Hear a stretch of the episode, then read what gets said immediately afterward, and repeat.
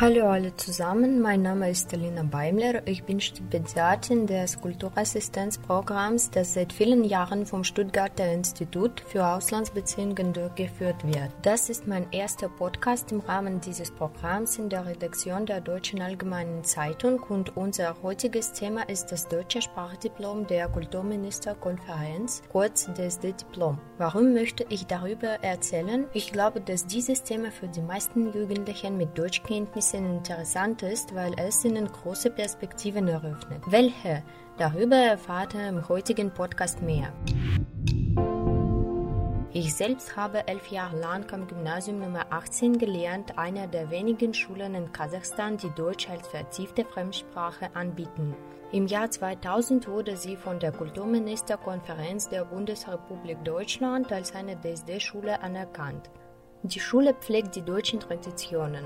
Jedes Jahr finden hier verschiedene Feiertage für die Grundschüler statt, darunter Weihnachten, Ostern, Martinstag und viele andere. Das vertiefte Erlernen der deutschen Sprache begann dort 1978 und dauert bis heute an. Die Schüler erlernen hier schon ab der ersten Klasse Deutsch, wodurch sie bereits in der dritten Klasse ein Zwischenzeugnis der Stufe A1 erwerben können. Seit 1993 wird ein internationales Projekt zum Aus Austausch von Schülern zwischen Deutschland und Kasachstan organisiert. Jährlich tauscht die Schule mit dem Ernst-Abbe-Gymnasium in Oberkirchen Schüler aus. Das Gymnasium Nummer 18 unterhält Länderbeziehungen zum deutschen Generalkonsulat in Almaty, der Zentralstelle für das Auslandsschulwesen, dem Goethe-Institut und auch zu der Deutschen Gesellschaft Wiedergeburt. In der Schule arbeitet seit vielen Jahren eine vermittelte Lehrkraft aus Deutschland. Zusammen mit einem erfahrenen einheimischen Deutschlehrerteam werden die Schülerinnen und Schüler auf die anstehende Prüfungen vorbereitet. Deutsch wird hier von Grund auf unterrichtet, deshalb erzielen alle Jugendliche, die am Erlernen der Sprache interessiert sind, gute Ergebnisse. So erhielten in diesem Jahr alle 16 Schüler, die an der DSD-2-Prüfung teilgenommen haben, das DSD-2-Diplom der Stufe B2 oder C1.